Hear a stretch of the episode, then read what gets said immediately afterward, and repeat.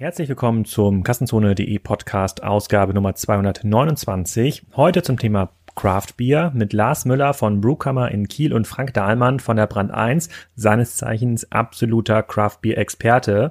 Wir unterhalten uns in der Brewkammer Zentrale im Laden in Kiel darüber, warum es überhaupt möglich ist, in einem stark konsolidierten Markt, der von wenigen Brauereien beherrscht wird, ein eine neue Produktkategorie zu etablieren und wer davon profitiert und was so ein Craft überhaupt kostet und wir verkosten natürlich auch live in der Sendung.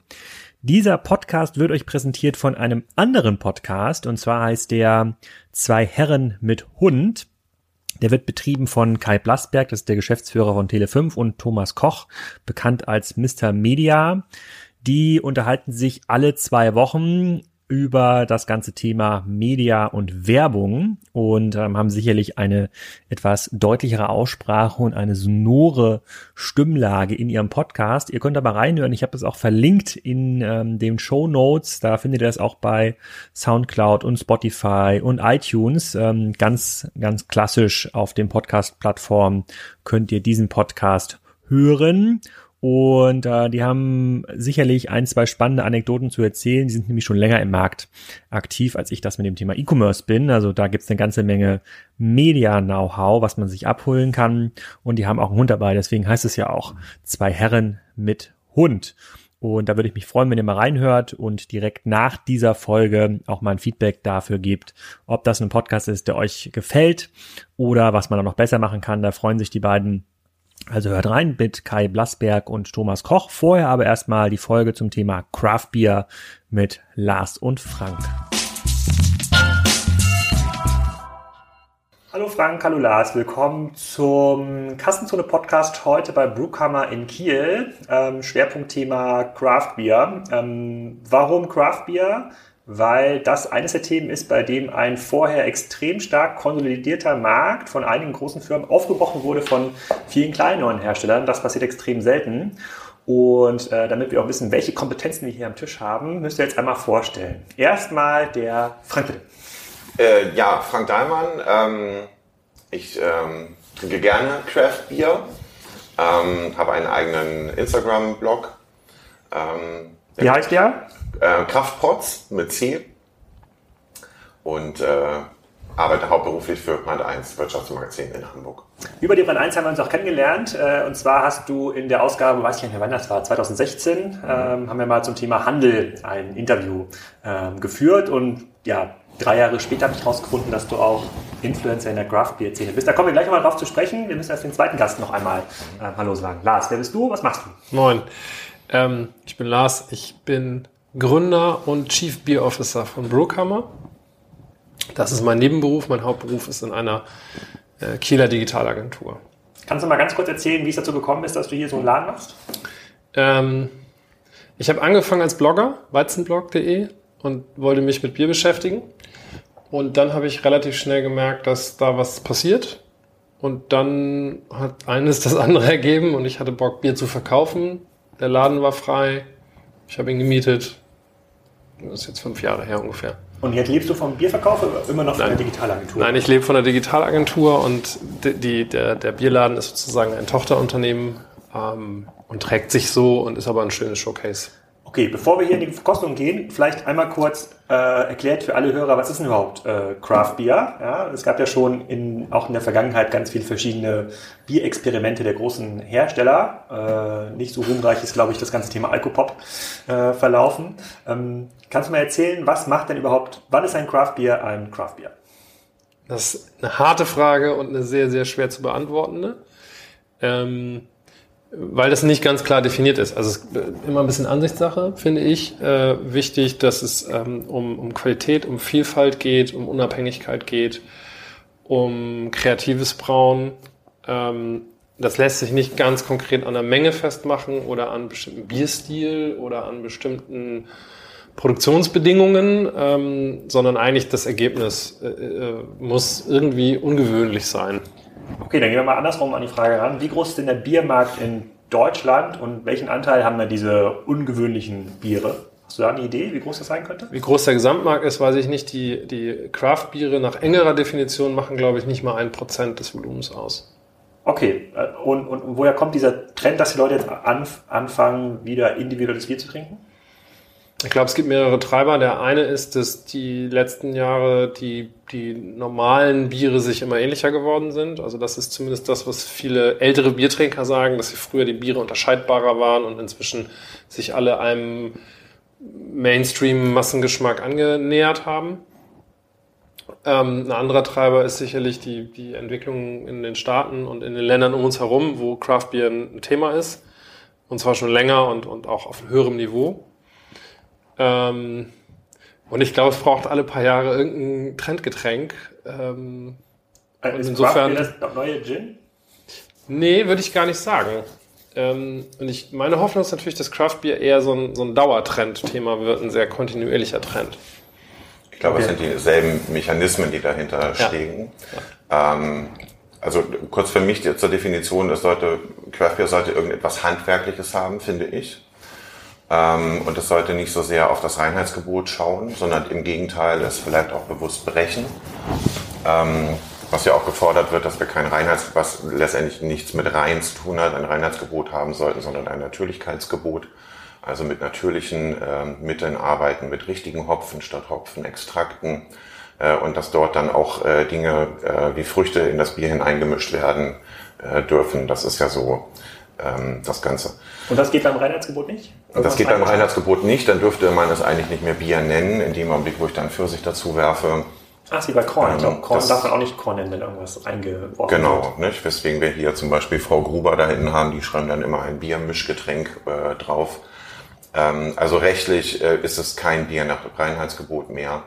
Und, ähm, Aber je nach Bundesland ist das auch unterschiedlich ausgeprägt, ne? Die Brauereien, die sowas brauen wollen, die müssen eine Ausnahmegenehmigung haben. Da gibt es, äh, das ist auf Länderebene festgelegt.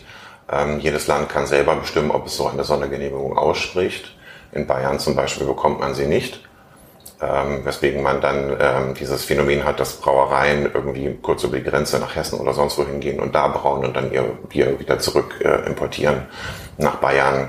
Ähm, ganz merkwürdige. Aber okay, um den Markt noch ein bisschen besser zu verstehen. Also ich, äh, ich bin fairerweise, muss ich zugeben, kein Craft-Bier-Trinker. Aber ich habe gesehen, du hast auch den Maibock-Korn hier hinten äh, drin in dem Regal. Den haben wir auch schon mal im Podcast gehabt. Äh, da bin ich gerne dabei.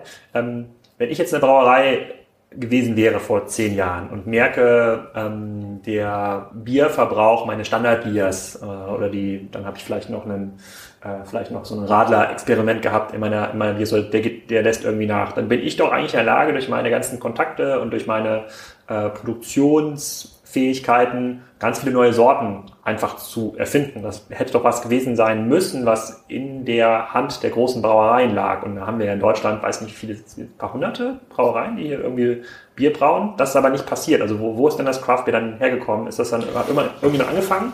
Ja, es Keller? passiert schon nicht, passiert. Weil, die, weil die, es passiert jetzt, aber die großen Brauereien haben natürlich das Problem, dass sie auf Masse äh, produzieren. Ähm, und das mit diesen speziellen Sorten nicht funktioniert. Die würden sie auch nicht loswerden. Äh, sie versuchen jetzt mit so kleinen eigenen Brauereien nochmal nachzulegen. Astra und Holzen machen das ja mit meiner Meinung nach relativ bescheidenen Ergebnissen. Ähm, aber so leicht ist es für die nicht, das Ganze umzusetzen. Und äh, zweitens, wir haben ja gerade gehört, ein, zwei Prozent beträgt dieser äh, Craft Beer Markt im Moment. Das ist noch nichts, was einer großen Brauerei wirklich wehtun würde. Das stimmt. Ja, aber sozusagen Brauereien leben ja auch so ein bisschen von diesem Coolness-Faktor, deswegen machen so viel Werbung und bei Craft Beer scheint das ja so ein bisschen im, im Produkt zu sein. Ja.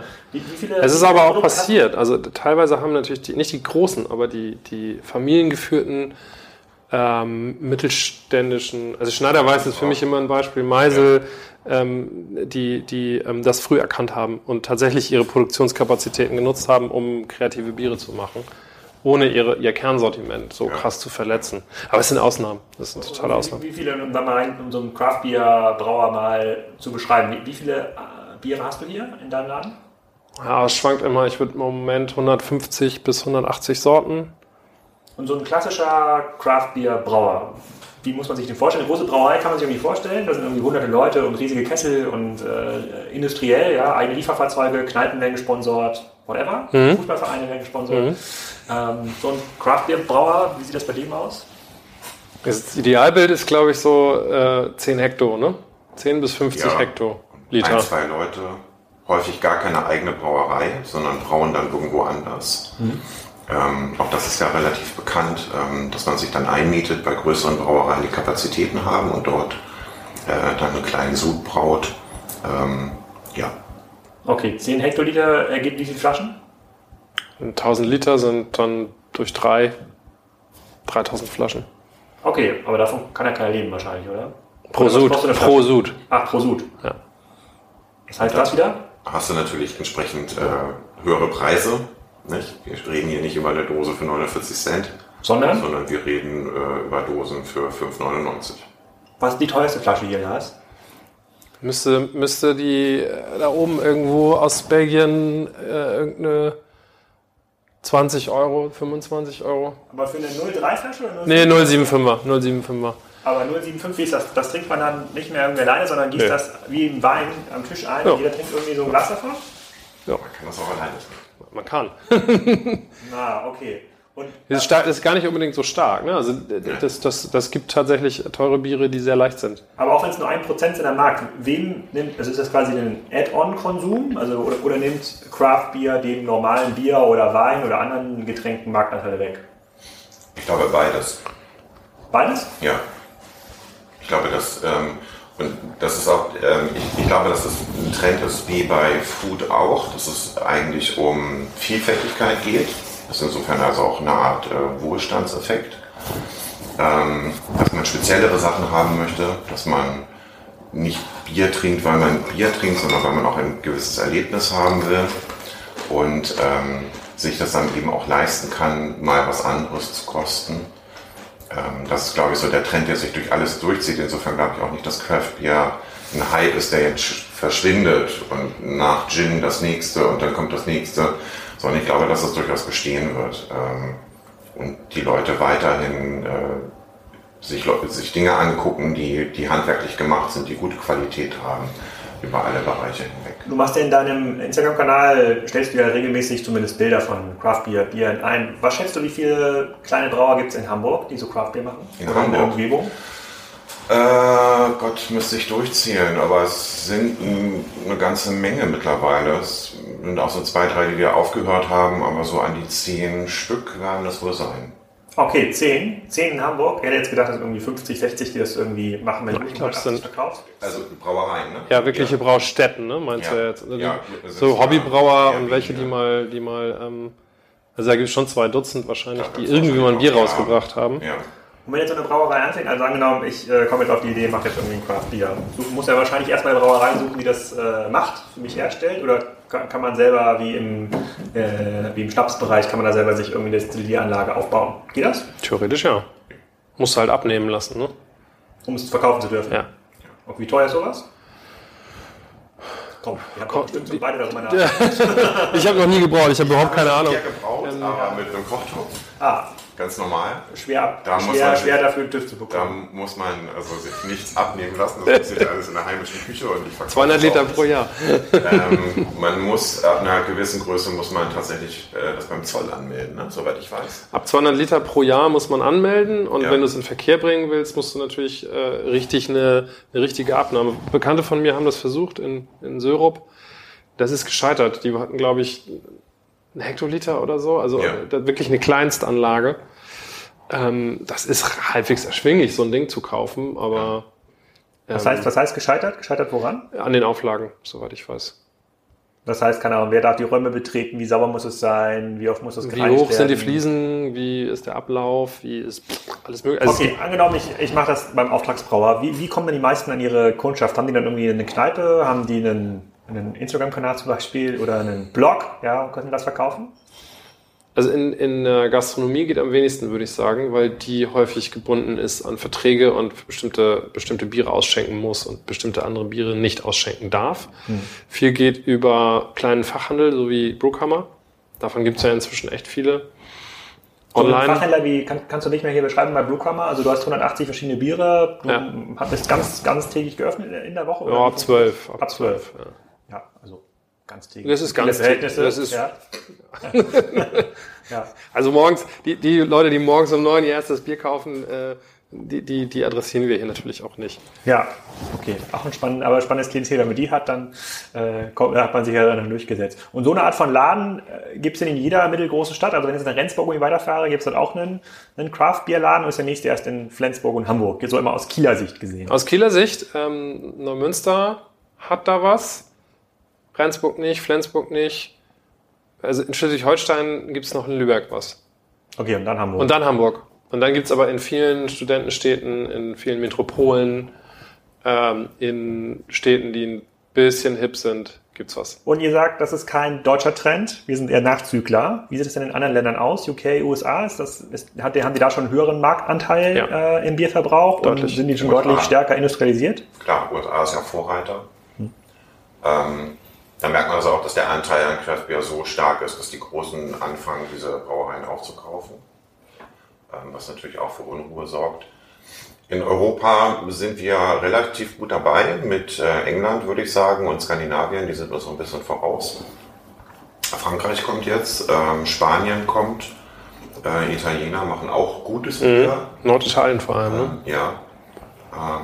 Aber ich glaube, die sind alle noch so ein bisschen, was den Verkauf angeht, relativ weit äh, hinter Deutschland. Ich mag das jedes Mal, wenn ich in Spanien bin und äh, Craft besuche. Ähm, da gibt es wenige Läden, die sich auf sowas spezialisieren. Also das, in der Regel sind es die Weinhandlungen, die dann irgendwie so ein Regal haben mit ein bisschen Bier dabei. Ah, okay. Und ähm, in UK, den USA, wie die Brauereien, die da schon stärker unter Beschuss sind, äh, wie, wie reagieren die? Also bauen die dann eigene Craft-Bier-Sparten auf? Oder wie muss man sich das vorstellen? Wie unter Beschuss sind. Naja, die, die, alten, merken, die merken, dass quasi ihr normales Bier nicht mehr so gut verkauft wird im Handel. Die mhm. Leute irgendwie Craftbier wollen, fangen dann an.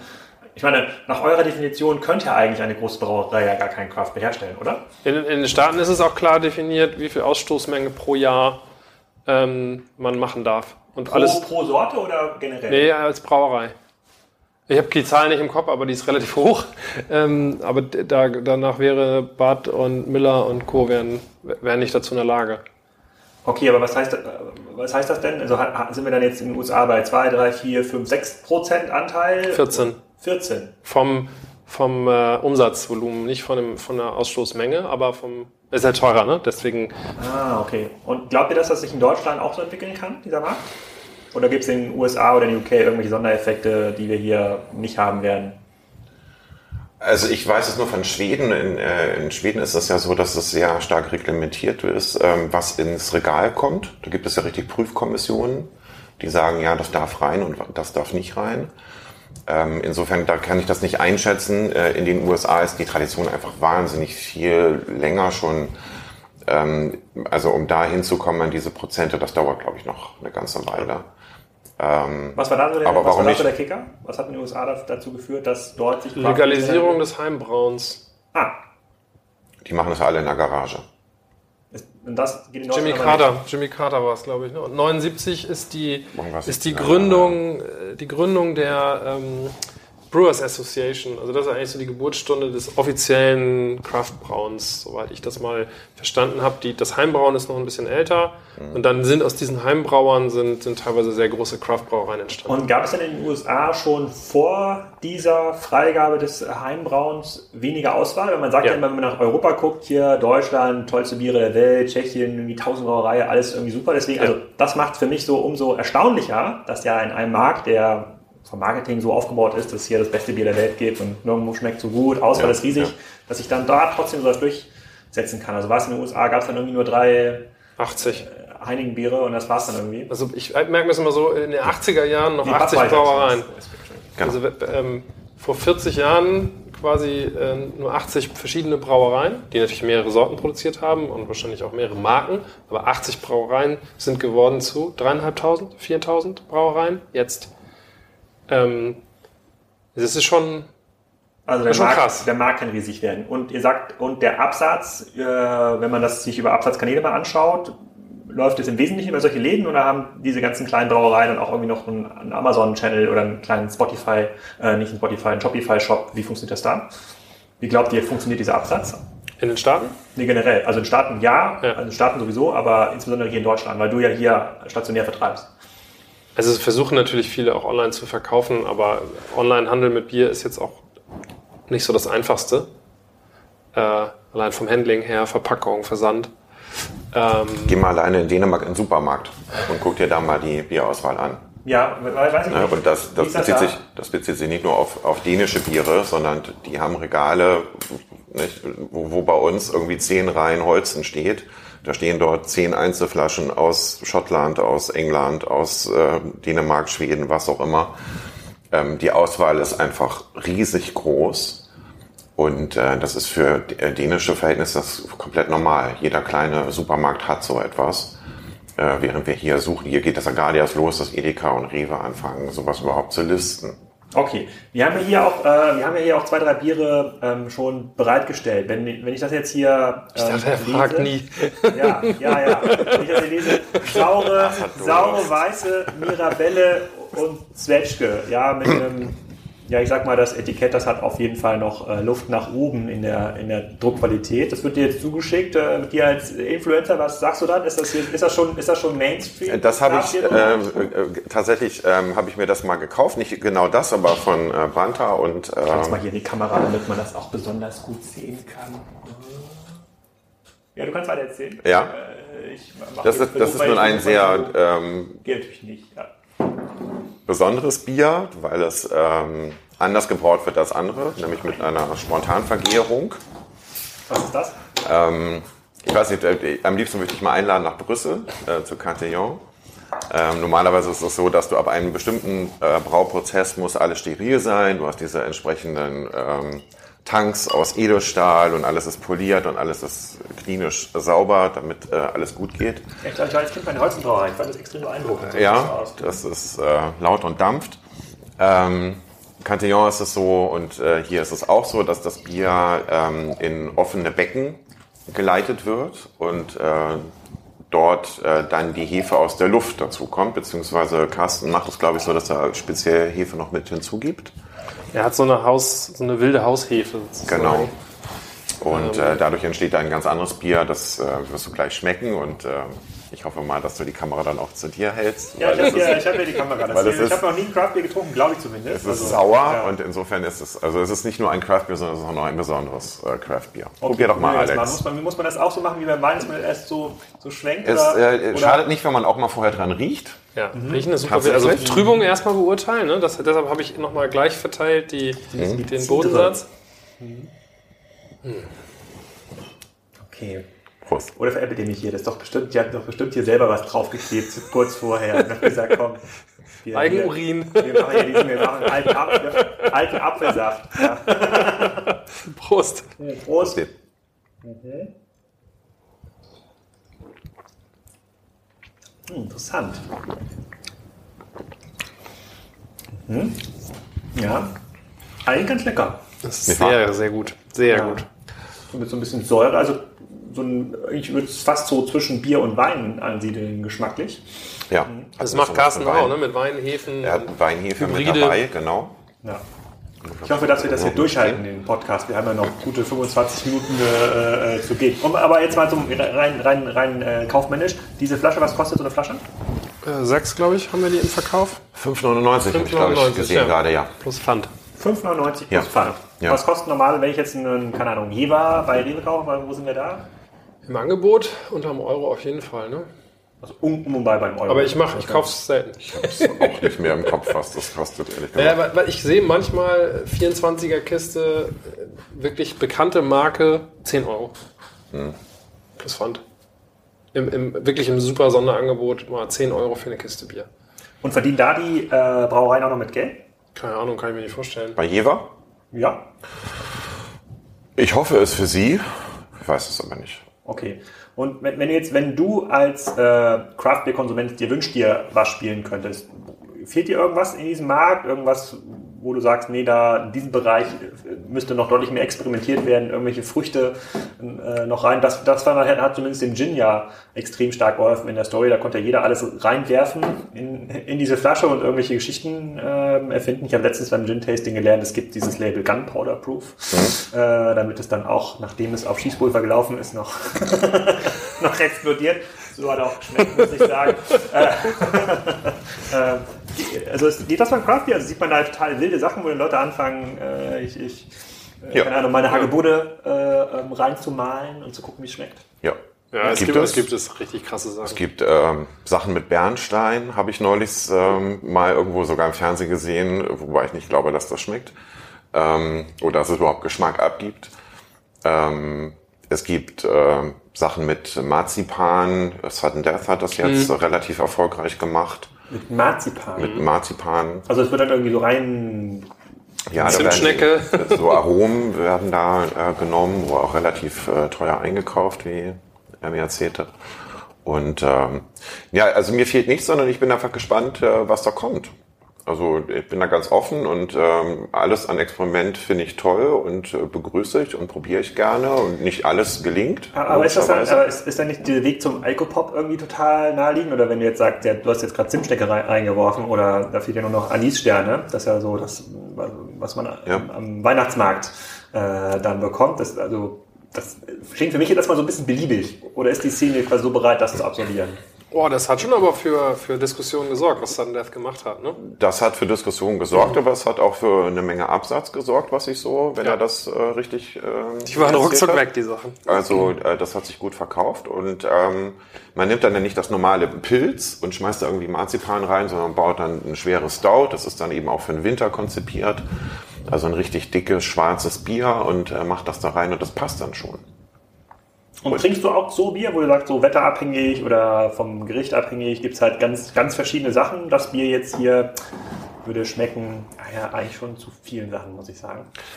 Das Bier würde vor allen Dingen gut im Sommer schmecken, ja. ne, weil das eben auch so ein Durstlöscher ist, während Stouts eben doch recht schwer sind und insofern eher im Winter ähm, getrunken werden. Ähm, Oder so zum Essen so würde ich sagen, Aperitif versus Dessert, ne? das kann man genau. auch machen. Statt Nachspeise. Aber hm, würde jetzt nicht eine Brauerei sagen, okay, jetzt kommt, äh, gib mal die Namen, gib mal hier nochmal, also pure Weise kommt gut an, ja, diese Art, wie das äh, gebraut wird, ähm, da klebe ich irgendwie auch mal ein schickeres Label drauf und versuche dann noch so, äh, was in den Markt zu drücken und dann gibt es dann sowas bei Rewe und Edeka auf einmal. Würde das nicht funktionieren? Würden die Leute das nicht trinken? Ist das nicht, ist das nicht auch massenfähiger Geschmack? Das kommt ja langsam. Es kommt langsam, ich weiß nicht, ja, mit dem Label geht das schon mal los. Nicht? Also wenn man sich in die Fänge von Edeka und von Rewe begibt, ähm, dann ist man erstmal nicht mehr, was den Preis angeht, frei. Man wird gebunden, man äh, muss häufig zu Preisen verkaufen, die sich nicht wirklich mehr rechnen. Ähm, es geht aber auch so weit, dass Edeka dann sagt, mach mal ein anderes Label, weil du dein Wiedererkennungswert, hier wäre es ja sogar ein großer Wiedererkennungswert, ja. weil die sind alle so.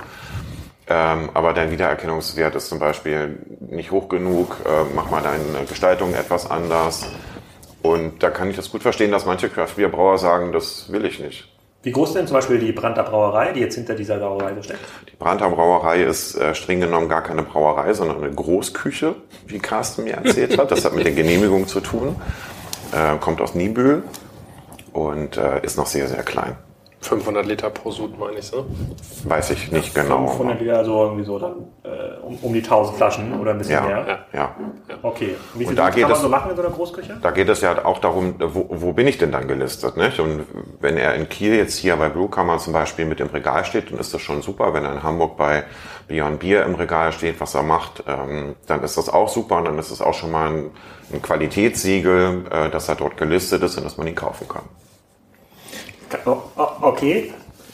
Ist das dann so ein bisschen, kann ich mir das vorstellen, wie so in Fashion-Boutiquen? Weil Fashion-Boutiquen versuchen sich ja auch dadurch auszuzeichnen, dass jede ja. eine ganz andere Auswahl hat und sagt, so ich mhm. konzentriere mich jetzt hier auf die, auf die Craft-Biere äh, Südeuropas zum Beispiel. Ich weiß nicht, ob man das nach Region trennen kann oder ja, auf alles, was so süd, süß ist. Das ist so mein ja. Thema. Und dann kriegt man dann entsprechend Kunden oder Kundinnen, die dann extra dafür dann hinkommen und sagen, okay, der hat irgendwie die 50, 60 angesagten Sachen jetzt aus äh, Italien und Spanien äh, und Portugal gelistet. Das gucke ich mir mal an und bucht da einmal im Monat eine Verkostung, um ja. vielleicht ein neues Bier zu bekommen. Funktioniert ja. das ungefähr so? Absolut, wobei nicht so sehr nach Region, aber nach bestimmten Brauereien, ja. ja. Weil die dann doch relativ schwer zu bekommen sind und äh, wenn man die im Programm mit drin hat, Omnipollo ist zum Beispiel etwas, ähm, eine schwedische Brauerei, die einfach wahnsinnig gute und ähm, experimentelle Sachen macht und wenn die dann bei Beyond Bier im Regal stehen, dann ist das schon, dann, dann fährt man dahin und kauft das, ja. Und, warum ist es so schwer, das zu bekommen? Haben denn die Craft-Bier-Brauer nicht auch einen ganz normalen kommerziellen Hintergrund, die dann sagen, okay, je besser ich mein Bier listen lassen kann, äh, desto besser kann ich es auch verkaufen? Ja, Alles aber auch knapp. Ne? Aber also es ist eben die Frage, will ich in, wie weit will ich in Deutschland denn verkaufen? So ein Bier kostet teilweise 11, 12 Euro. Ähm, da gehe ich nicht zu EDK und verkaufe das dann für vier, in der Hoffnung, dass dann irgendjemand, Hans Müller, das kauft, sondern dann nehme ich mir diese Läden und nehme dann meine 11, 12 Euro und ähm, das reicht mir. Und dann habe ich einen riesigen Absatzmarkt in den USA. Du hast ja gar nicht die, also die meisten haben ja auch gar nicht die Kapazitäten, dann so eine, so eine Supermarktkette zu befriedigen. Ne? Also das, wenn, ja. wenn, so ein, wenn so ein Supermarkt sagt, äh, hier, wir möchten alle Märkte ausstatten, äh, das schafft die Brauerei ja gar nicht. Das ist viel attraktiver, äh, klein, klein anzufangen, vielleicht auch sogar klein zu bleiben, höhere Marge zu erzielen, Aber die Marke nicht zu verwässern. Wie viele Biere werden dir denn so angedient innerhalb der Woche? Oder kriegst du hier irgendwie Sample-Kisten, stehen hier schon vor der Tür mit, äh, mit 10-Euro-Scheinen drin, die sagen, hier bitte mal listen. Den nächsten Buch haben wir Lust, Newsletter. Das ist eigentlich eine geile Idee. Ja, nee, ja. Ähm, ja, so würde es eigentlich ganz gut funktionieren. Ja, also ich, ich, würde, ich würde das Geld nehmen. äh, nein, also die, äh, die, die Methodik ist, ist zweigleisig. Wir werden bemustert und probieren ganz viel, ähm, aber wir scouten auch selber und gucken, wo gibt's was, wer bietet was an, wer importiert zum Beispiel, gerade die, die internationalen Sachen, da muss man die Augen offen halten. Und äh, man muss schnell sein. Wenn, wenn wir Brauereien kennen, die dann neue Sorten rausbringen, dann sind das begrenzte Mengen und dann muss man reagieren und sagen, zack, nehme ich oder vorbestellen teilweise. Und ähm, dann wird auch nicht von dem Bier nachgeliefert, sondern das ist dann halt das. Es gibt nur den einen Sud und ja. wenn der ausverkauft ist, ja. ist er ausverkauft. Ja. Ah, okay. Und das ähm, erfordert halt eine Menge, ja, wie sagt man so, so Marktbeobachtungsressourcen. Es gibt ja auch Bier, die tatsächlich dann per Flugzeug hier rüber ja. geflogen werden von amerikanischen Brauereien, äh, wo man als Konsument richtig schnell sein muss, um sie noch zu bekommen, weil das sind dann, ist dann irgendwie eine Palette. Und äh, wenn man zwei Tage später kommt, ist sie dann halt ausverkauft. Und äh, du quasi als Craft Beer Influencer auf der einen Seite, aber auch als Konsument ärgerst du dich dann, wenn du sagst, boah, da, da war hier im, wie heißt der Craft Beer Laden in Hamburg nochmal? Beyond Beer zum Bier, Beispiel. Bier, hier bei Beyond Beer gab es äh, letzte Woche aus äh, Portugal äh, dieses nussige Craft Beer, da habe ich schon irgendwie mehrfach von gelesen, jetzt ist es ausverkauft. Ist das dann so ärgerlich für dich oder? Das ist äh, ärgerlich. Es sind, äh, meistens geht es um amerikanische Biere und äh, ja, das ärgert einen dann schon, weil man in der Mittagspause dann irgendwie die Bahnstation äh, hinter sich bringt und dahin geht und dann mit leeren Händen zurückkommt. Aber so ist das halt. Nicht? Und ich bin auch jetzt keiner, der dann gleich am nächsten Tag losläuft. Das passt nicht immer, sondern äh, da können auch mal ein paar Tage dazwischen liegen und dann äh, gibt es diese Erfahrung, dass man dann vor einem leeren Regal steht. Ja. Und nehmt ihr dann regelmäßig an Bierverkostungen teil? Dann machst du hier in deinem Laden ja. dann Bierverkostung? Ja. Wie funktioniert das? Also muss man sich ja richtig anmelden? Oder? Ja, wir schreiben Termine aus und dann können bis zu zwölf Leute hier einen Abend äh, vorgelegt, vorgeplantes Programm durchtasten. Und das ist wie so eine Whisky-Gin-Tasting, wo man sagt, ja. okay, ich zeige euch mal, was die Geschichte des Craft Beers und ja. am Ende des Tages äh, hofft natürlich, dass hier so zwei, drei Kisten auch mit, äh, mitgenommen werden. Das passiert selten, weil das ja auch dann muss getragen werden, aber die, also die, die Leute kommen später mal irgendwann wieder und kaufen. Ähm, und, und für uns ist es vor allem ähm, Ausbildung. Also das Problem ist ja, und deshalb glaube ich, funktioniert es auch in Supermärkten schlechter, dass du, du brauchst eine Beratung und du brauchst eine gewisse Kenntnis äh, der Materie, um das richtige Bier für dich auszuwählen. Und das bringen wir den lecker. Leuten bei. Sehr lecker. Es ist, ja, aber das wäre zum Beispiel, wenn du das unvorbereitet trinkst und wenn du, wenn dir niemand erklärt, was es damit auf sich hat und wozu du es trinkst, kann das voll nach hinten losgehen. Ich habe Leute dabei beobachtet, wie die äh, Sauerbiere äh, aufreißen, aus der Flasche, halb warm, sich das reinschütten und sagen, äh, scheiße. Ähm, natürlich, das funktioniert nicht. Die jemand muss dir jemand erklären, wie das geht, was es soll und wozu das passt. Muss man diese Biere in der Regel auch kalt trinken? Die, ja, das kommt drauf an. Sauerbier würde ich immer kalt trinken. Sauerbier ja, Stout eher nein. Ja. Ähm, das ist, das meistens ist es zu stark gekühlt bei den äh, allermeisten Leuten. Ähm, so ein IPA zum Beispiel, 10 Grad entfaltet eigentlich so die besten Aromen. Und wenn ich es eiskalt trinke, dann äh, kriege ich gar nicht so viel mit von dem, was da drin steckt. Ich wollte, ähm, ich war vor zwei Wochen bei Berlo in Berlin und äh, auch eine tolle Brauerei und habe mir vorher so die Rezensionen im Internet angeguckt. Und da sieht man eben auch, dass wir mussten da sehr drüber lachen, denn die machen eine Berliner Weiße, äh, kennt der normale Mensch nur mit, was ist da drin? Äh, Himbeer oder, oder Waldmeister-Sirup. Waldmeister-Sirup. Ähm, und die haben sich dann fürchterlich im Internet darüber aufgeregt, dass das sauer ist, das Bier, und ähm, offensichtlich also schon schlecht geworden ist. Eine, eine Berliner Weiße als ursprünglicher Braustil ist sauer. Nicht? Und ähm, insofern, ja, da braucht es dann ein bisschen Beratung, wenn jemand das gar nicht kennt, um zu sagen, nee, das soll so sein und achte mal auf dies und achte mal auf das. Ähm, das bleibt nicht ganz aus. Ich äh, würde mich aber auch mal interessieren, weil du sagtest, der Laden trägt sich so, hm, was man hier außer Verkauf noch machen kann. Und Beer Tasting ist ja so das eine. Mhm. Dann habe ich hier auch im Netz schon gesehen, du hast so einen Members Club. Ja. Ähm, das sind so Ideen, die kenne ich von, von Mikela vor allen mhm. Dingen, mhm. äh, Online-Shop. Mikela für dich ist so der größte äh, aus Kopenhagen. Äh, mittlerweile so, glaube ich, der größte europäische Online-Shop für Craft Beer. Ja, und zumindest der mit der höchsten Reputation auf ja. jeden Fall. Ne? Ja. Mhm. Was macht man, um sich da abzusetzen und was kann man hier im Laden machen, um äh, Umsatz zu bekommen? Also ich glaube, hier, hier in Kiel im Laden ist noch, ist noch Luft einfach, weil viele Leute das noch nicht kennen. Mhm. Und wir ähm, unser Publikum vergrößern und einfach mehr Leute hierher bringen. Mhm. Ähm, wir das Sortiment aufgebaut haben, also das ist auch noch nicht das Ende der Fahnenstange. Ich denke mal, so ein paar mehr Biere verträgt es noch. Ähm, wir versuchen im Moment online zu wachsen und ja. den Online-Shop äh, größer zu machen, ähm, besser ranken zu lassen, ähm, Abo-Modelle, wobei der Members Club streng genommen kein Abo ist, sondern der endet halt automatisch nach drei oder sechs Monaten. Kannst ja. du das mal beschreiben? Was ist der Members Club? Ne, du zahlst einmal Geld dafür, dass wir dir drei oder sechs Monate lang ähm, Neuzugänge zuschicken oder hier kannst du sie auch abholen, ähm, die wir sonst nicht verkaufen. Die, die kommen, und das garantieren wir, die kommen hier nicht ins Regal, die kommen auch nicht in den Online-Shop.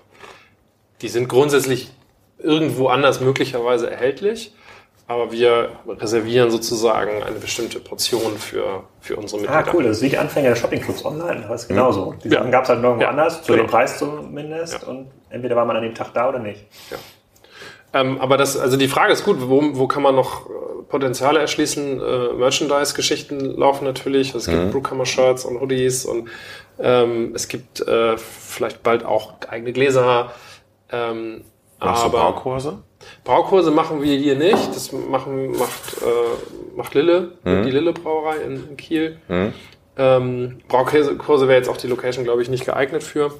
Oder nicht ideal. Ähm, also was mal eine Überlegung ist für später, ist tatsächlich noch eine Eigenmarke. Ja. Ähm, weil im Team halt auch, auch Hobbybrauer sind, auch, auch gute Hobbybrauer. Mhm. Ähm, Scotty und Michael zum Beispiel, die, die hier hauptberuflich arbeiten, die können auch eine gute Weiße. Ja. Äh, die Kieler Weiße gibt es zum Beispiel. Okay. Ähm, und das wäre schon mal eine Überlegung, dann auch, äh, weil da gibt's ja genügend auch, auch Einzelhändler, Großhändler, die dann eine eigene Craft-Bier-Marke äh, mhm. kreiert haben. Mhm. Ähm, die andere Idee ist, ähm, in die Fläche zu gehen und eben Läden äh, zu erschließen, weitere, weitere, ja. weitere Städte äh, okay. einfach anzugehen. Was schätzt du denn, wie, wie stark dein Einzugsgebiet ist? Ist das Kiel Innenstadt begrenzt oder nee. kommen die Leute aus? Die Leute kommen aus Flensburg. Ja. Also das ist so, würde ich mal sagen, Einzugsgebiet äh, ja, Westküste teilweise, ähm, Flensburg und dann so, so Ostholstein. Die, dann kippt es irgendwann, dann kann man auch noch Lübeck fahren. Ja. Aber ja. Und Online-Geschäft, das, das ist ja nochmal was ganz anderes, als ich stehe hier mit Flaschen und, und mache eine Beratung. Das ist Logistik auf einmal ja, vor ja. allen Dingen. Ähm, das kann man immer nett anfangen, aber wenn es dann mal wirklich läuft, dann, dann verändert sich äh, das, was man eigentlich tun wollte, doch sehr. Ja, du hast vor allem ähm, andere, andere Produkte. Ne? Das kannst du ja. witzig zu sehen, wie, du, wie, wie, wie unterschiedlich das ist, ähm, was online nachgefragt wird äh, gegenüber dem, was hier durch Beratung vielleicht auch, wo, wo Nachfrage hingelenkt werden kann. Ja. Das ist halt einfach viel viel ähm, striktere äh, Kunden, die mhm. sagen, ich will das haben, zack, und davon will ich sechs Flaschen. Ja. Das passiert hier total selten. Ja. Und ähm, aber du brauchst auch Lager, du musst ja. Transport bezahlen ja. und so weiter und ja. so weiter. Das ist ja doch. Äh, das ist nicht einfach. Ja. Wir haben das, das die, die ganze Logistik haben wir ausgelagert. Mhm. Ähm, das ist ein Partner am Werk. Die Logistik nur, für den Online-Shop? Ja. Ja, wir liefern im Prinzip nur an denen die fertig konfektionierte äh, Warensendung mit mhm. einem Fahrradkurier. Also von hier fährt ein Fahrradkurier äh, einmal am Tag äh, zum Versand. Ähm, aber Lager ist hier, ne? Also wir haben, wir ja. jetzt ein bisschen was, aber ja. die, die, die Flaschen werden aus dem Regal genommen. Okay. Ähm, was jetzt auch eine Herausforderung ist, gerade bei kleinen Mengen, ne? Wenn mhm. einer drei mhm. bestellt und in dem Moment kommt hier jemand rein und kauft zwei davon weg. Ja. Also diesen Konflikt haben wir tatsächlich ähm, noch. Und, und gibt es da Versandkosten? Wenn die drei Craft-Biere bestellst für jeweils fünf Euro, muss das doch wahrscheinlich ja. ordentliche Versandkosten kosten, damit es überhaupt lohnt für dich, das zu verpacken, oder? Ja, 5,90 ist Versandkosten. Und dann ab, ab 80 machen wir, glaube ich, versandkostenfrei. Mhm. 80 Umsatz. Und dieser Members Club, wie viele Leute machen da mit im Moment? Das ist im Moment, das hat gerade gestartet, also ist jetzt der zweite Monat angefangen. Mhm. Ähm, da ist noch kein Dutzend dabei. Ja. Also, okay. Das und das waren immer nur exklusive Biere, weil ja. bei Michaela kenne ich so, das ist ja eine Mischung mhm. aus Exklusiven, die mhm. sie auch aus Amerika haben. Mhm.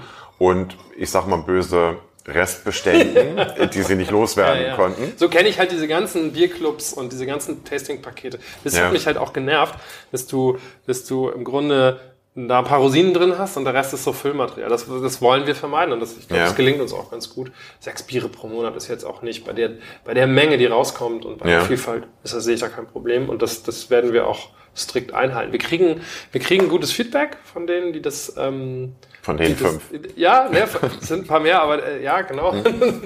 Ähm, wir kriegen aber auch zu hören, dass es echt teuer ist. Ähm, ja. Selbst von Craft-Leuten hören wir so, wow, das ist ziemlich hochpreisig, weil du natürlich nicht vorher weißt, was da drin ist. Mhm. Ähm, was ist der Preis? Ähm, wir haben für, für, für äh, drei Monate 99 Euro.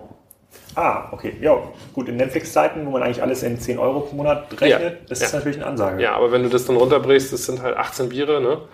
Ähm, das sind keine 2-Euro-Biere. Logischerweise. Und was spricht dagegen, das äh, sozusagen für 10 Euro im Monat zu machen und man halt dann weniger zu verschicken? Für 10 Euro? Dann ja. sind es ja nur noch zwei Biere. Ja, und? Das ist, das ist, nee, das finde ich ist in der Relation nicht, nicht, nicht an. Also zwei, zwei Biere verschicken tut mir in der Seele weh.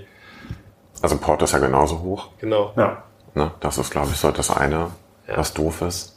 Für zwei Biere könnte ich auch entladen, da wäre es irgendwie nicht mehr kein Argument mehr. Und ähm, Netflix höre ich immer wieder. Wie, wie viele Netflix-Folgen hast du geguckt im letzten Monat? Viele. Ja? ja. Also ich bin so, ich sag Wenn mal, ich mich das für, mich, frag, dann für mich lohnt sich das Abo, sag okay. mal so. Ja. Und wir haben ja diesen großen Netflix-Account, den teilen wir uns ja mit vier oder fünf Leuten aus der Familie. Ja. Selbstverständlich. Klar. Gibt es jemanden, der das nicht so macht? Äh, und äh, dann äh, lohnt sich selbstverständlich ja. für, äh, okay. für alle. Wo kriegst du denn dein Bier, Bier her, wenn du äh, ein super exklusives Neues haben, haben möchtest? Hast du, äh, kriegst du auch so? gibt die, eben die beiden Läden in, in Hamburg und ich bestelle online auch viel tatsächlich. Und ähm, aber gibt es sowas auch wie beim Whisky, dass man dann durch Irland fährt und irgendwelche Craft-Bier-Brauereien besucht? Jedes Mal, wenn ich irgendwo im Ausland bin, suche ich auch, ja, entsprechende Läden. Ähm, bei manchen, so in, in Palma zum Beispiel, weiß ich schon, was ich ansteuere. Jetzt war ich ja gerade in Österreich, da bin ich leider leer ausgegangen. Gibt auch eine Craft-Bier-Szene? Oh ja. Ja, gibt es.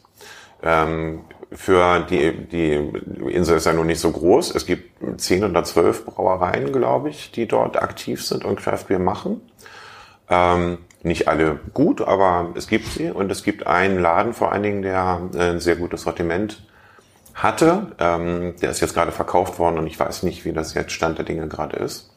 Ähm, ja, das äh, gibt es. Komm, ja. be bevor du deine Frageliste weitermachst, die sind alle deutlich strukturierter als meine. Äh, nee, absolut noch, was nicht. Mich noch, was mich noch interessiert ist, so in diesem Markt, wo man auf einmal statt 50 Cent für eine, äh, für eine Flasche Jever im Angebot 5 Euro für eine Flasche bekommt, der schreit ja nach Arbitragemodellen. Ja? Der schreit ja nach Modellen, wo Leute versuchen, ah, hier Craft Beer läuft, ich mache jetzt irgendeine Marke, die ich irgendwie online mal reinpushe, erfinde irgendeine Geschichte, etikettiere am Ende des Tages vielleicht nur um. Passiert sowas? Also ja. ich kann mir super gut vorstellen, dass ja. diese Markt passiert ist. Ja. Hast du noch ein Beispiel? Gibt es hier jemanden, nee, hab ich, Nee, nee, ich habe ich hab tatsächlich im Moment keinen, keinen Namen im Kopf.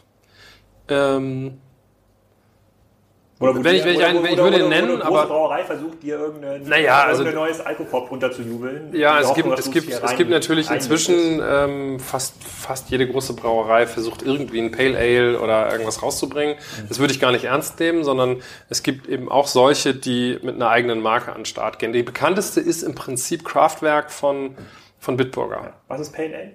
Pale Ale ist ein helles, obergäriges Bier.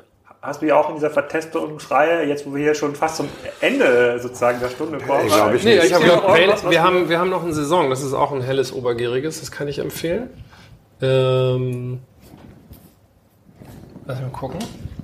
Wir, wir, könnten gleich zum, zum extra Imperial Brut IPA übergehen. Ja, das klingt wie äh, Champagner, das nehmen wir. Weiß nicht, was sagst du, Frank? Ist das, äh, ist das fein für dich? Ich äh, kenne die alle noch nicht, die hier stehen. Insofern. Äh, ja, Machen wir. Dann, dann, nehmen, also, dann nehmen wir mal eins. Was ist, dann gehen wir jetzt. Ist das hier so eine Art Dessertbier? So das, ist, das ist kein, das ist Hauptgang, würde ich sagen.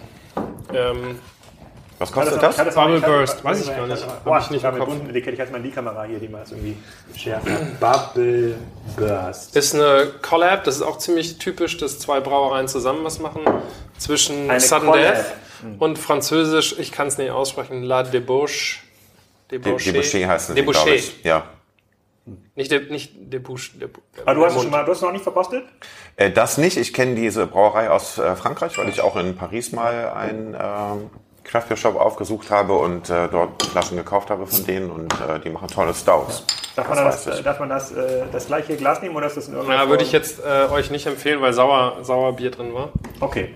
Ich habe neue Gläser hingestellt. Ich, ähm, ich opfer okay. mich als Okay, du kennst es aber schon. Was ist eines der Biere, was du mit vertestet nein, hast? Ich kenn, Ach, du ich kenn, auch nicht? Nein, ich kenne es noch nicht. Oh Mann, ist ja hier. Ist recht neu.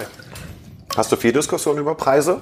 Von Leuten, die hier reinkommen oder sind die schon vorgewarnt und wissen, was sie erwartet? Die Preisdiskussion ist ähm, seltener geworden und hat sich tatsächlich jetzt aktuell eher ins Netz verlagert. Also die Leute, die hier herkommen, zucken manchmal, wenn sie die Preise sehen. Mhm. Was kostet das jetzt? Keine Ahnung. Ich glaube, es ist gar nicht so hölle teuer. Die saure Weiße war 5,99. Ja. Okay. Jetzt bin ich mal gespannt. So, jetzt hast du auch, jetzt haben alle was, jetzt können wir wieder kosten. Ja. Okay. Also, Preisdiskussion erstaunlich, erstaunlich wenig gewesen, schon von Anfang an. Ich hätte, ja. ich hätte mehr ähm, Gegenwind erwartet, auch gerade in einem Kieler Publikum, wo, wo jetzt nicht mhm. unbedingt ähm, so viel Geld ist. Ich merke aber auch, dass dass die, das so zum Beispiel Beyond Bier äh, hat, glaube ich, inzwischen ein Sortiment, wo es, mit 5 Euro relativ normal ist. Ja. Das klappt hier nicht. Ja. Das ist mit 3 Euro eher so eine, so eine Marke, was die Leute noch akzeptieren. 4 Euro auch mal. Ja. Und dann hört es langsam auf. Aber da wird nicht rumgemosert, weil das, das gibt genug andere Möglichkeiten. Ne? Also ja. du musst nicht was für 10 Euro nehmen, äh, sondern du kannst auch was für 2 Euro nehmen. Okay. Auch regionale Biere unter 2 Euro. Okay, das ist jetzt also kein spontan gernendes Sauerbier, sondern? Na, das ist ein India Pale Ale und zwar Gibt's? ein Imperial IPA, also ein besonders starkes äh, India Pale Ale. Heißt, sehr viel Alkohol? Ja. 10 Prozent? Ja. Ah, ja, ja. Zum und, Glück habe ich ähm, Fahrrad da. Brüt, also trocken. Sehr, sehr hoher Endvergärungsgrad. Okay, mal kosten. Riecht schon ganz anders, ne? Ja. Mhm. Wirklich ganz anders deutlich weniger massenkompatibel als die saure Weiße. Aber spannend. Oh, sag mal. Ja, was sagt er? Was sagt hier kannst du quasi die Szene, die äh, Horst Bühning berühmt gemacht hat, kannst du jetzt hier nachstellen? mmh. Lecker. Ja. Also ähm, tatsächlich ein fortgeschrittenen Bier. Fortgeschrittenen Bier? Ja. Okay. Das heißt, das würde jetzt. Ich, find, ich finde beide, also ist nicht unbedingt was, wo, wo ich einem Einsteiger zu raten würde. Ähm, aber das ist, ähm, es hat eine, eine ziemlich hohe Komplexität und dieser trockene Nachtrunk ist schon sehr speziell. Und es hat halt nicht diese im Moment sehr populäre äh, Exotik, Tropenfrucht, ähm, Saftigkeit, die im Moment ist halt Was New England IPA. Ja, es gibt so, so sehr fruchtige Biere, die mit wenig Bittere daherkommen, hm. ähm, die sehr, sehr populär einfach also ich denk mal hier einfach den, trinkbar. Ich denke mal hier auf den, auf den, Influencer, der hat noch gar nichts gesagt zu dem Bier. ich bin überhaupt gar kein Influencer. Doch, doch, so, Craft Beer Influencer, das ist auf jeden Fall. Das ist totaler Blödsinn. das stimmt aber so. Wie Jetzt hast du deine gesamte äh, Credibility äh, verloren wie, in einem. Würde, ja, nur weil das Wort Influencer quasi inflationär benutzt ich, ich, wird. Ja, ich finde den Begriff überhaupt nicht schön. Ja, aber egal. Was sagst du dazu, zu dem? Zu dem Bier? Ja. Ja, großartig. Es, es hat so ein bisschen was Stumpfes im Abgang. Ähm, das ist aber normal bei dem äh, Bierstil und äh, ich mag es. Aber es ist so ein typisches Bier, ne, eine Flasche und mehr könnte ich davon nicht trinken. Mhm. Schon wegen der 10%. Aber ja. auch so geschmacklich ist dann, irgendwann macht der Gaumen dann auch zu ja. und dann ist auch gut. Okay, das wäre so ein klassisches Spiel, was man sich gut teilen kann. Ja. Sozusagen mit zwei, drei Leuten, dann trinkt, ja. trinkt man aus kleineren Gläsern. Ja. Ist ja alles sehr weit weg vom Kölsch, ja, was man dann so in äh, literweise, ja. literweise trinkt. So ein Meter davon würde ich jetzt nicht äh, ja. haben wollen. Oh, ja, okay, aber und, und ähm, das ja, also für mich schmeckt das relativ extrem, muss ich sagen. Mhm. Äh, also ich kenne halt eher normale Biere oder das, das, ähm, äh, das Radler. Wenn, wenn du das jetzt so vertestest und das kommt jetzt irgendwie neu ins in, in Sortiment, hast du da irgendwie so ein Gefühl, wie gut sich das verkauft? Kannst du da irgendwie fünf Kisten von verkaufen im Monat oder ist das da schon super speziell? Das nee, würde ich auch gerne wissen. Das fünf Kisten werden das nicht. Ähm, ich glaube, ich habe ein gutes Gefühl dafür, was ähm, am Markt ankommt, aber ähm, es gibt auch ist oft genug, dass ich mich da total täusche. Es ist auch ein, ist so ein bisschen selbst äh, erfüllende Prophezeiung. Komm, welche Biere kommen demnächst im Members Club? Das weiß ich nicht. Das macht, das macht Scotty, da habe ich keine Aktien drin. Okay. Ähm, nein, es ist, es ist, ähm, es ist in, im Mainstream des Craft Beers relativ gut prognostizierbar. An den Rändern finde ich es schwierig. Also ich hätte das Gefühl gehabt, ähm, Sauerbier schlägt früher durch und alle stehen drauf und dann passierte das aber irgendwie erst später und dann nimmt es auch wieder ab und also das ist sehr volatil und sehr, sehr schlecht zu sagen. Und deswegen kaufen wir von manchen Bieren einfach eine Kiste. Das reicht. Und diese Lille Brauerei, von der ich hier auch vor kurzem im NDR, glaube ich, eine, eine, eine, kleine Reportage gesehen habe, also ein, mhm. Kieler mhm. Craft Beer Phänomen, merkst du dann, dass du auch so einen Laden wie dem hier deutlich mehr Nachfrage hast? Oder sind die dann schon so populär hier, dass die Leute das auch beim örtlichen Edeka erwarten? Tatsächlich ähm, sind Lille und wir hier fast zeitgleich gestartet und es hat uns geholfen, dass es so ein regionales Bier auf einmal gab und denen geholfen, dass es auch einen ersten Absatzkanal gab. Inzwischen spielt das für uns nicht mehr so eine große Rolle, weil die Sortenvielfalt bei denen noch nicht so ist, wie wir sie bräuchten vielleicht. Ähm, und auch die Exklusivität nicht mehr gegeben ist. Die stehen halt in den Rewe Sky-Märkten. Ja. Sogar in Hamburg. Und das ist natürlich für uns immer ein Problem, weil wir können preislich nicht mithalten. Ja. Und ähm, was kosten Lille dann im Supermarkt? 1,79 oder so? 1,69? Ich glaube auch unter 2 mhm. Euro. Mhm. Und, und für dich quasi ist es dann raus aus der Craft Beer Nein, nein, nein. KPI? Äh, absolut nicht, nicht aber ich habe es einmal probiert und äh, damit ist es abgehakt und äh, ja. Nee, aber äh, das ist weiterhin Craft Beer, egal wo es steht. Ich frage mich halt, ähm, wenn es so sehr viel billiger wird, wie man das äh, wirtschaftlich produzieren kann. Ähm, also alleine von Edeka, glaube ich, kann man da nicht überleben. Hm. Okay. Also eine Strategie ist halt oft äh, mit Standards in der breiten Masse eher zu sein oder mhm. in, der, in den Supermarktregalen und dann Specials zu machen. Ne? Ja. Und das passiert jetzt auch schon ähm, und da kommt auch einiges von Lille. Also soweit ich weiß, sind da Fasslagerungen und äh, Sauerbier und okay. einige spannende Experimente zu erwarten. Ja. Ähm, wir haben eine zweite, die Czernis Küstenbrauerei, die tatsächlich noch nicht so in der, in der ähm, breiten Masse ist und der hat früher angefangen zu experimentieren. Hier in Kiel? Mhm. Ja. Wo sitzen die? Festung Friedrichsort. Ah. Also eine alte Seefestung, ziemlich urig und ähm, der, der macht ähm, der macht häufiger mal was. Mhm. Kenne ich auch noch nicht. Ich hätte sonst ein Breakfast Brown Ale noch da. Erstmal das, ja. Aber Frank, wir haben mich unterbrochen, weil das Ja, sorry. Na, de, de, dieses Verhältnis zwischen, also regional, das verstehe ich auch, das haben wir in mhm. Hamburg ja auch, dass man versucht, möglichst die Hamburger Brauerei noch abzudecken. Und bei dir habe ich es auch gesehen, dass du zumindest Schleswig-Holstein so einen Fokus da hinten ja. hast. Ja. Ähm, äh, das ist zum Beispiel ist ja nun super, weil das ist sowohl Schleswig-Holstein als auch was Exklusives, ja. dadurch, dass äh, Timmendorfer Strand verändert. Ja. Ähm, aber merkst du, dass, dass die Leute dann eher regional haben wollen und entscheidest du auch, regional ist mir wichtiger oder ist es die Exklusivität, also möglichst aus aller Welt, aus Amerika? Es ist tatsächlich zweigleisig. Es ist genau diese beiden Schwerpunkte. Einmal regionale Biere, die auch online nachgefragt sind, weil sie teilweise bei mhm. uns exklusiv online zu bekommen sind. Mhm. Also eine Bärbrauerei aus Schilsdorf oder auch Klüvers, ähm, Simeon Ales. Also es gibt ja, mhm. gibt ja inzwischen einige. Branta, die verkaufen sich online wie offline mhm. gut. Ähm, wir brauchen aber definitiv für Stammpublikum hier vor Ort auch äh, heißen Shit aus ja. aller Welt. Ja. Ähm, Belgien, Staaten, das sind die Sachen, weswegen die Leute hierher kommen ja. und dann das andere mitnehmen? Ja, also du hast halt zwei Kundengruppen. Die einen sind, sag mal, eher klassische Biertrinker, die sich über die Auswahl freuen, die sich über Beratung freuen, die aber auch regional verwurzelt sind und sagen, hey, wieso soll ich jetzt Geld für ein amerikanisches Bier ausgeben? Hm. Tatsächlich kann man sich das auch fragen, wie frisch ist das noch? Hm. Ähm, ist das, das wirklich sein Geld wert? Und dann, dann kommen die eher so zu den regionalen Sachen. Äh, Recklinger Landbrauerei ist für mich das perfekte Beispiel. Ja. Ähm, was richtig solide Biere, ähm, die aber eigentlich fast null experimentell sind. Mhm. Ähm, und dann gibt's ein Publikum, ähm, die haben das schon durch, so, so schön wie du das beschrieben hast. Ja, habe ich schon mal getrunken, brauche ich nicht mehr. Ähm, für die machen wir halt äh, genau das. Mhm. Neue Belgier, neue Amerikaner, Omnipollo, ja. ja. Mikela, was wir, was wir so in die Finger kriegen und was einigermaßen ins Preisgefüge passt. Ja. Okay. Omnipolo habe ich gar nicht gesehen hier. Haben wir im Moment nicht da, Ach so. aber alles wir. ausverkauft.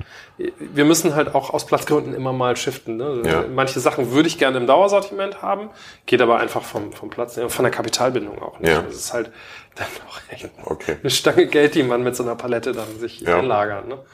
Ähm, es gibt den Trend der, der Brauereien, dass sie eine eigene Bar aufmachen. Ja vor allem in Berlin, Omnipollo jetzt äh, tatsächlich mhm. in Hamburg, mhm. groß gefeiert. Mhm. Ähm, wann das so äh, sein wird, wissen wir noch nicht.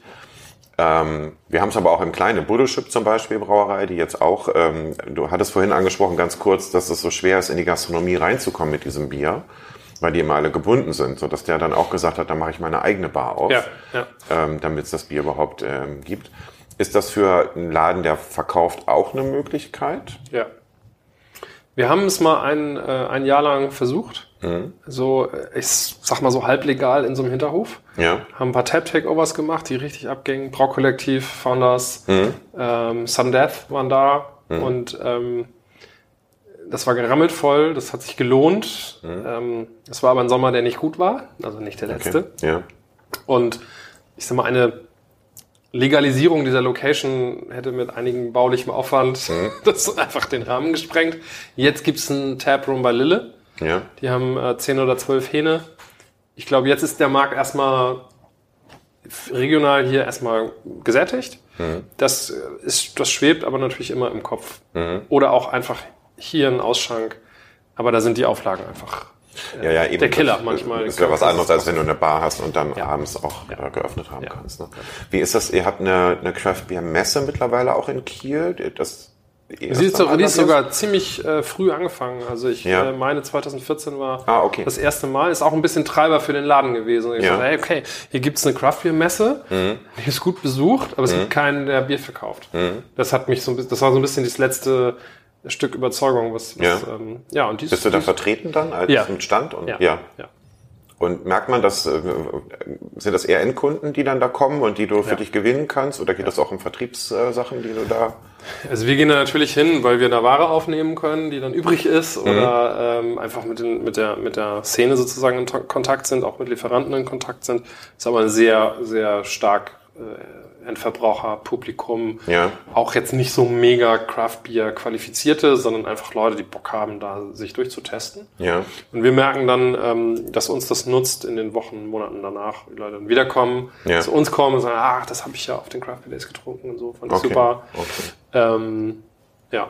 Und das geht zwei Tage und es ist zünftig. Und wir haben halt den Vorteil, dass viele Skandinavier hier direkt mit der Fähre mhm. landen. Hattest du, als wir reinkamen, erzählt, dass die Norweger hier ja. einfallen, morgens um neun? Ja, also so schlimm ist es nicht, aber es gibt, es gibt tatsächlich äh, Norweger, die hier sich anmelden und für die Laden, äh, Ladenöffnungszeiten, die wir mhm. sonst haben, denen ähm, Auf jeder Fähre? Also jeder, nein, jeden, nicht jeden, jeden, jeden Tag kommt nee. ja die Norwegen-Fähre für diejenigen, ja. die nicht auf ja. den Kiel 10 Uhr kommt sie an. Äh, ja. Es gibt eine Norwegen, eine Schweden. Mhm. Ähm, Nein, nicht jeden Tag. Also es ist schon es sind eher Ausnahmen. Und ähm, wir haben auch die Öffnungszeiten so ein bisschen ausgedehnt, dass die es schaffen können, vom Anleger hierher, mhm. Rucksack voll, wieder runter und um 14 Uhr liegt die wieder Könnte ab. Shuttle-Service anbieten. haben wir auch schon überlegt, ja. Gab, ähm, es, gab es, ja. Ich glaube, es gab das Shuttle-Service früher immer zum äh, City-Markt. Den gibt's immer noch. Den gibt's immer noch? Ja, ja ist, äh, das sozusagen der, da kommt wieder palettenweise dann mit den Dosen. Gut, Dosen jetzt ja nicht mehr, aber mhm. äh, da wird schon, das hat schon den vordergründig das Thema Alkohol mhm. äh, ähm, Kauf und Verkauf und dann sind die halt am nächsten Tag in in äh, Oslo halt sturzbetrunken, damit sie dann quasi nur ihre Zollfreimenge dann nehmen können. Aber ich glaube, es lohnt sich für jemanden, der doch sich gerne mal betrinken möchte, diese ja. Mini-Kreuzfahrt zu machen. Ich glaube, ab 39 Euro kann man schon Kiel und äh, Also Kiel für, für Norweger ist das ein super ja, Deal, ja. ja. Okay. Gibt, und was mich nochmal interessieren würde aus einer sozusagen so Handelsperspektive, gibt mhm. es viele äh, Craft Beer Produzenten, die dann auch selber versuchen, online ihre Zielgruppe zu erreichen oder über Amazon zu verkaufen? Oder listest du zum Beispiel, du bist ja dann exklusiver Händler, mhm. listest du zum Beispiel dann Biere aus, auch online, oder sagst du, ja, die sind jetzt so stark distribuiert, damit kann ich mich, mich nicht mehr differenzieren, die kriegen jetzt bei mir auch keine, äh, keine Reichweite mehr? Das gibt, das gibt es, aber das, das ist nicht nur auf online bezogen. Also ein Beispiel wäre jetzt Brewdog zum Beispiel. Brewdog äh, ist gerade ziemlich den deutschen Markt rein und äh, steht in Supermarktregalen, ist online vertreten, Preise sinken, dann merken wir eine sinkende Nachfrage im Laden und online und dann sagt man sich irgendwann bei der nächsten Order so, äh, begrenzter Platz, was nehmen wir, Brewdog oder was Neues?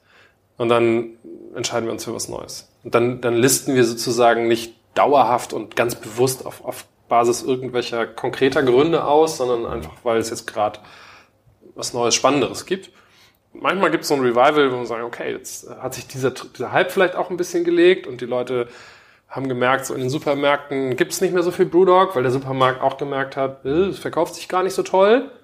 Dann kommen wir wieder. Das haben wir schon öfter erlebt, dass wir, dass wir so antizyklisch äh, quasi äh, ein- und verkaufen. Mhm. Aber es gibt nicht kein Killerkriterium, wann wir irgendwas ausgelistet hätten. Wir sagen, sobald das passiert, nehmen wir es raus. Und gibt es 2019 irgendwas in der Craft-Szene, worauf ihr beide euch besonders freut, wo ihr sagt, so hier, da kommt jetzt hier das neue Craft-Bier aus äh, Südrumänien, ja, sozusagen seit Jahren äh, ist der Süd dort schon am Brodeln, ja, alles, äh, alles vorbereitet. Jetzt, jetzt äh, geht's endlich los, ja, die Palette erreichbar. Das mit Fledermausblut. ja, ja, weiß ich nicht, weiß ich nicht, also könnte sein. Gibt's sowas? Ich überlege gerade. Kennt er sich wahrscheinlich besser aus. Irgendwas? Südrumänien habe ich ist noch nicht so richtig. Ja, doch, es gibt gerade es gibt gerade ein Grutbier mit von, ja? von, von der Lahnsteiner, glaube ich. Sie haben mit Rumänen oder, oder okay. Ungarn ein Grut gemacht. Ja. Ähm, nee. Nicht, was dir einfällt. Irgendwas, worauf du dich freust? Aus, auf, das nächste, auf die nächste Tasting-Kiste? Ich freue mich auf die Mikela Bier Days im Mai, wo ich hinfahren werde, tatsächlich nach Kopenhagen. Ja? Das sind eher dann so Events, auf die man sich freut. Ne? Was ist das? Muss man sich vorstellen, wie so ein Das ist auch eine, eine, Messe, ein Biertasting mit äh, sehr vielen Brauereien. Ich weiß gar nicht, wie viele es sind. Ähm, geht über drei Tage und ähm, ja, da bin ich das erste Mal dabei und äh, guck mir das mal an und freue mich sehr. Aber deinen eigenen Online-Shop hast du noch nicht geplant für Craft Beer? Nein, um Gottes Willen. Also ich produziere ja auch nicht wirklich, sondern ich teste und äh, brauche selber ein bisschen, aber das ist nichts, was ich jetzt, äh, das verschenke ich unter Kollegen. Äh, vielleicht kriegst du auch mal eins ab. Ähm, ja, ja ich nehme auf jeden Fall mir so eine kleine kleine Palette saure Weiße mit. Ja, äh, ja Oder ähnliches. Vielleicht gibt es da so eine, so eine Mischung, äh, die, die man da mitnehmen, mitnehmen kann. So, wir sind ja schon ein bisschen am Ende des Inlandsflugs angekommen. So, wenn Frank hier noch eine ganz zentrale Frage einwerfen äh, möchte, naja, dann können ich, wir die noch mitnehmen. Es, es kam eben äh, Brewdog nochmal und ähm, ich hatte auf einer Website auch gelesen, dass ihr eine Mission habt. Ähm, das erinnert mich sehr an James Watt. Hast du gelesen? Nee. Nein, hast du nicht gelesen. Achso. ähm, weil es ja so ein Marketingbuch gibt von ihm, ja, ich weiß. Äh, wie man sowas äh, groß macht. Mhm. Und ähm, da geht es eben auch um Missionen, die man haben soll, damit die Leute einem folgen und einen unterstützen. Und ähm, vor allem geht es darum, dass er sagt, man soll nicht versuchen, ein möglichst großes Stück vom Kuchen zu bekommen, sondern man soll versuchen, den Kuchen größer zu machen. Und irgendwann zahlt es sich auch wieder ein und ähm, ja. Das, den Ansatz finde ich sehr spannend, weil die ja zum Beispiel ihre Rezepte ins Netz stellen, weil sie dazu animieren, dass Leute selber brauen, ähm, dass sie auch andere Biere, also sie sagen nicht irgendwie, das ist alles doof und kauft unser, sondern sie sagen, probiert alles aus und in diesem Wissen, dass je mehr ähm, man kennt, auch dann wieder neugierig wird und andere Dinge probiert. Ja. Und ich glaube, dass so typische belgische Sauerbiere zum Beispiel sind für einen Einsteiger so gar nichts. Aber wenn man dann erst mal ein Jahr lang Craftbier getrunken hat, dann traut man sich daran und dann versteht man das. Und das ist ja auch ein Lernprozess. Ähm, so, und deswegen, das ist jetzt keine Frage, sondern das war jetzt mhm. nur so, das, mhm. ähm, wo ich so dachte, okay, das Buch hat er auch gelesen und äh, das folgt so ein bisschen diesem Schema hier. Nein, aber ich komme natürlich aus dem digitalen Marketing und da ist, ja. diese Prinzipien sind ja, sind ja nicht nur auf Bier beschränkt. Ähm, es liegt vielleicht auch ein bisschen daran, weil es, weil es, es ist eben erstmal nur so ein, so ein Spaß-Hobby-Ding mhm. gewesen. Mhm. Und mir lag es daran, ähm, erstmal nur vor Ort äh, das Bier verfügbar zu machen, was ich geil finde. Mhm. Kleine Anekdote von meinen ersten paar Öffnungstagen. Kommen hier Leute rein und steht alles voller Weizenbier und sagen, wo ist denn das Stout? Ja. Und dann denkst du, ja, stimmt, hast kein Stout, aber ich mag auch keins. Warum sollte ich das im Regal stehen haben?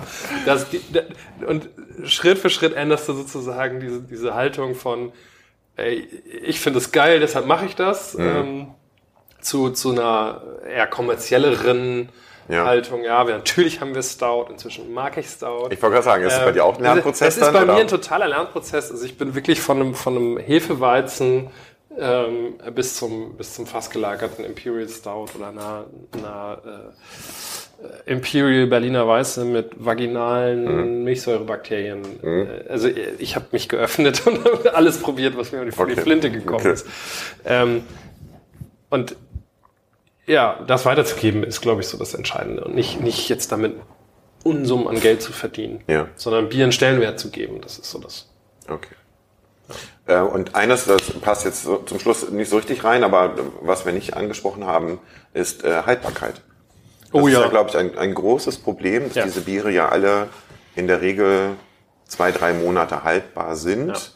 Ähm, aber wenn möglich eigentlich schon in der ersten Woche getrunken werden sollten, ja. weil sie sich eben verändern. Kühl gelagert werden müssten. Kühl gelagert werden müssten und so weiter und so weiter. Ähm, weswegen ich glaube, dass dieser Vertriebsweg Amazon auch nicht richtig funktioniert. Ich kann nicht irgendwie ein paar Kästen irgendwo in Prag in ein Lager stellen und warten, dass es dann abverkauft wird, sondern es muss einfach raus.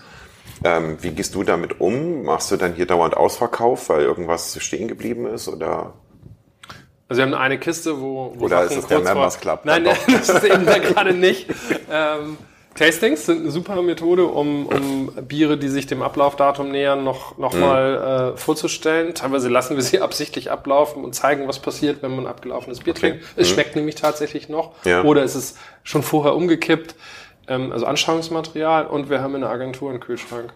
Okay. da landet einiges. Die Kollegen freuen sich. Das ist, ähm, das ist aber irgendwann im größeren Maßstab ein echtes Thema. Ja. Das ähm, Kühlung, Haltbarkeit und auch tatsächlich den Leuten zu erklären, in welcher Situation ein MHD wichtig ist, mhm. bei welchem Bierstil es überhaupt greifen muss und bei welchem nicht. Mhm. Ähm, wir sprachen vorhin schon kurz drüber mal, äh, Imperial Stout, was abgelaufen ist, wird besser. Ja. Äh, je nachdem, wie es gelagert ist. Aber das, das, ist, das ist viel Erklärungsarbeit. Ja. Und ähm, zum Glück hält sich das in Grenzen mit dem, was wir vernichten müssen oder wo wir sagen müssen, es ist aber nicht mehr genießbar. Okay. Vielen Dank euch beiden. Dann Danke probieren wir uns hier nochmal so ein bisschen durch die Highlights durch, auch durch Gerne. das äh, Craft Beer Dosenbier, was ich gedacht hätte, das äh, widerspricht sich ja ähm, eigentlich. Das dürfte es ja gar nicht. Widerspricht äh, sich nicht, wir können das, wir können das, das thematisieren. Thema gerne nochmal aufmachen. Nachher gucken wir uns nochmal genauer an. Aber äh, vielleicht machen wir nochmal einen Folgepodcast raus, sozusagen live in der Brauerei. Vielen Dank euch beiden und äh, äh ja, guten Durst. Ja, Cheers. Spaß gemacht. Ich hoffe, diese Ausgabe hat euch gefallen. Nächste Woche geht's wieder klassisch weiter zum Thema E-Commerce und Handel mit Daniel Gibbig von Little Lunch. Das ist das Investment aus ähm, Die Höhle der Löwen was am populärsten geworden ist in den letzten fünf Jahren. Und mit Daniel bespreche ich, wie man es schafft, bei Rewe, Edeka und Co. gelistet zu werden und was eigentlich hinter diesem ganzen Suppenimperium steckt. So, jetzt vergesst nicht reinzuhören bei Kai und Thomas im neuen Podcast Zwei Herren mit Hund. Ich habe den Link in den Shownotes angesiedelt und dann hören wir uns wieder nächste Woche.